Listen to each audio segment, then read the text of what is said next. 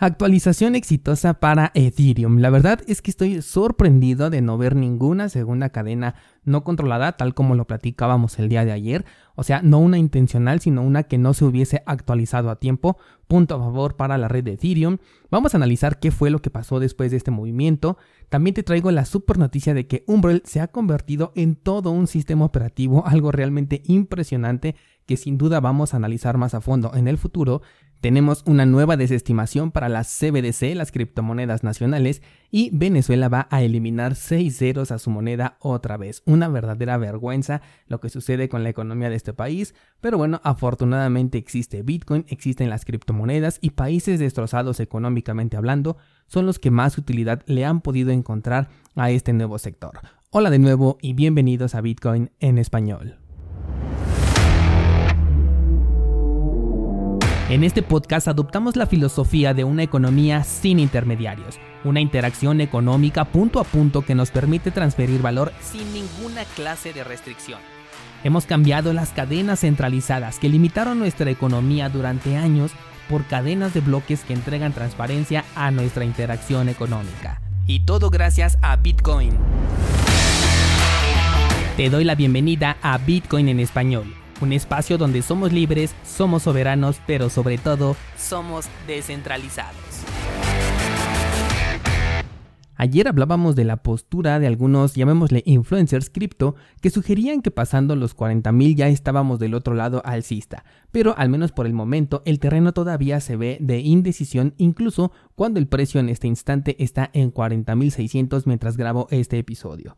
Estoy comenzando a pensar que vamos a necesitar de un reforzador más fuerte para poder retomar un camino que podamos considerar como interesante.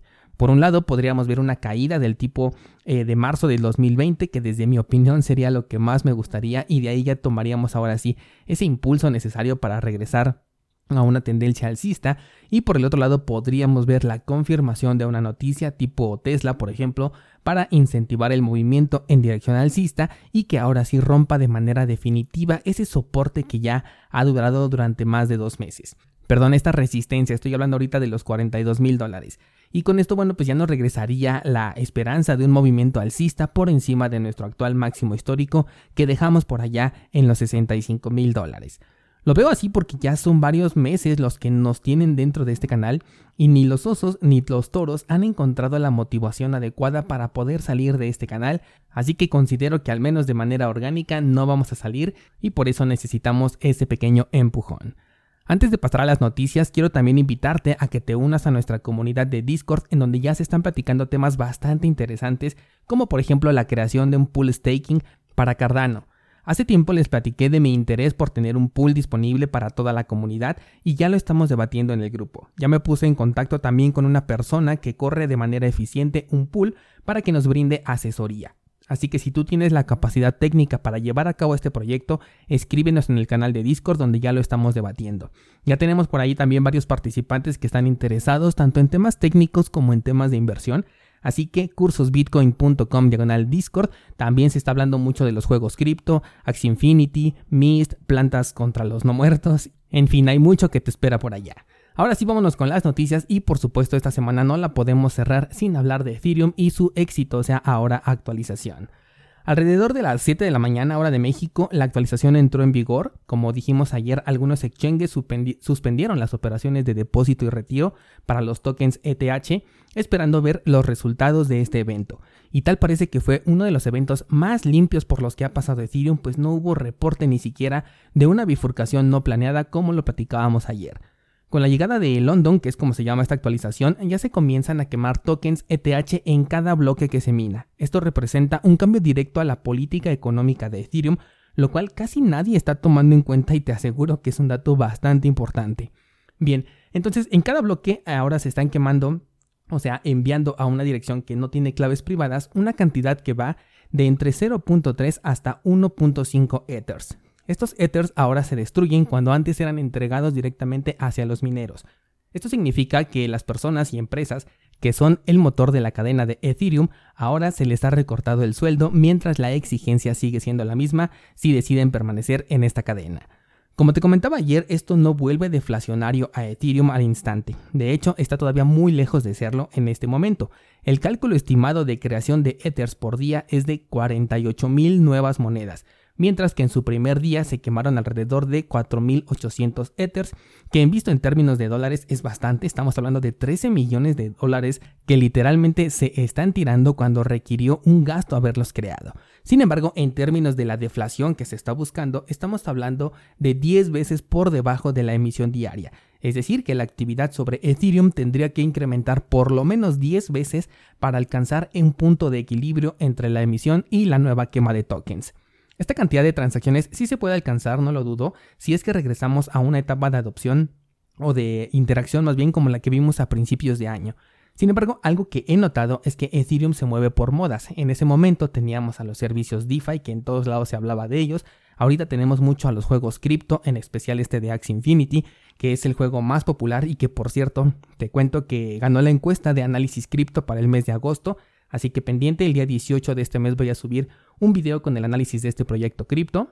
Entonces, la enorme diferencia que ahorita se tiene es que para cuando el mercado regrese a un punto de mayor interacción, ya los criptojuegos estarán distribuidos en otros mercados, como por ejemplo la Binance Smart Chain, que también ya empieza a ver sus primeros juegos por ahí que, están tomando bastante fuerza. Ya tendremos posiblemente también a Cardano como parte de esta competencia, y todo esto podría hacer que ya no se tenga la misma actividad dentro de la red de Ethereum como se tuvo anteriormente, porque como bien sabemos, en términos de eficiencia se queda por debajo incluso de la Binance Smart Chain y por supuesto de la de Cardano, aunque esto no siempre representa que sea la de mayor adopción.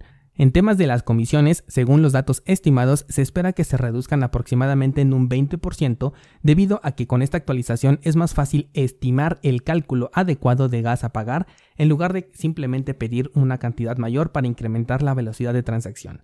También los mineros ahora van a tener un límite de tarifa a solicitar, pero como dijimos, esto se mitiga con el tema de la propina que sigue activa, lo cual desde mi perspectiva regresa todo al punto de origen. En la práctica, tomando en cuenta la tarifa de antier con la de ayer que ya estaba la actualización en, línea, eh, no hay un cambio significativo. De hecho, vi las comisiones exactamente iguales que antier, con un pico por la tarde y una decadencia conforme caía la noche. Así que al menos en el primer día todavía no es visible ningún cambio en este aspecto y bueno, pues esperemos a ver qué sucede de aquí en adelante. Cambiamos de tema y vámonos ahora con una excelente noticia y es que GetOmbrel ha actualizado su software convirtiéndolo en todo un sistema operativo para servidores descentralizados. Umbrel hasta ayer era un software que te permitía correr un nodo de Bitcoin y de Lightning Network de una manera muy sencilla gracias a su entorno visual y una interfaz basada en aplicaciones como si estuviéramos en un celular o en una tablet.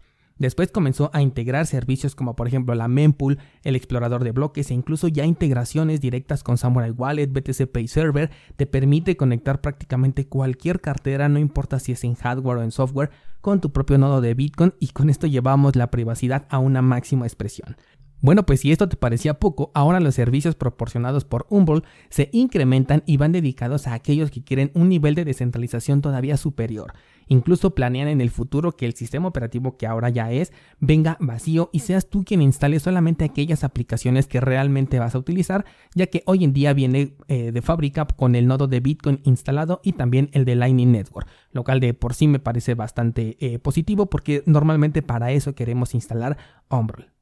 Me parece impresionante el avance tan rápido y eficiente que han tenido. Sin duda vamos a profundizar más con Umbrel porque eh, seguro ya sabes que tenemos un curso de cómo montar un nodo con Umbrel. Ya hemos visto cómo hacer canales de pago con Lightning Network, la integración con Ethereum, Bitbox 02, Spectre Wallet, Samurai Wallet. Hay muchísimo contenido alrededor de Umbrel y otras aplicaciones en las clases de cursosbitcoin.com te súper sugiero que los veas porque te van a ayudar muchísimo con los temas de privacidad, soberanía y seguridad enfocada a Bitcoin. Pasando a otro tema que también me parece muy interesante, el gobernador de la Reserva Federal ha desestimado la creación de una CBDC o una criptomoneda nacional como aquí la he llamado. Ha dicho que las empresas privadas ya están ofreciendo soluciones que bien resuelven este problema como para que la Reserva Federal se meta en este camino. Dijo que el gobierno no debería de competir contra el sector privado porque esto pondría en la mesa los temas de la privacidad y esto le preocuparía a la gente porque estaría esta preocupación por encima de los posibles beneficios que pudiera entregar una CBDC. Algo muy similar a lo que se ha hablado últimamente de que el yuan digital va a ser una herramienta de control, pues no quieren que un euro digital o un dólar digital se convierta en esto mismo y cierra diciendo que una CBDC es una solución que está buscando un problema. Me pareció muy curiosa esta frase porque es algo muy similar a lo que ocurre en el sector de las criptomonedas, en donde tenemos montones de soluciones que están buscando problemas que ni siquiera existen.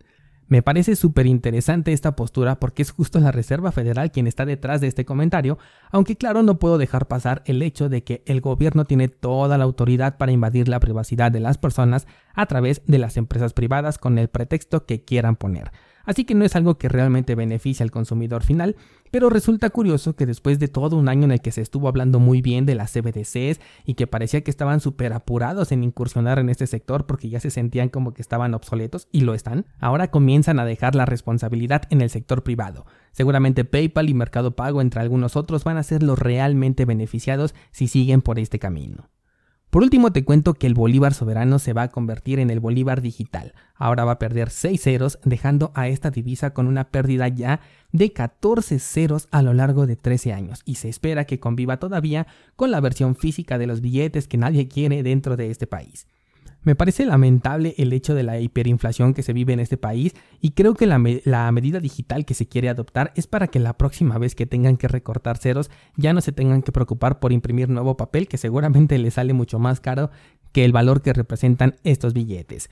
Descentralizados venezolanos tienen una herramienta muy fuerte a su favor con las criptomonedas y junto con Argentina son de los pocos países en donde el riesgo de una moneda estable es mucho menor que el de su propia divisa.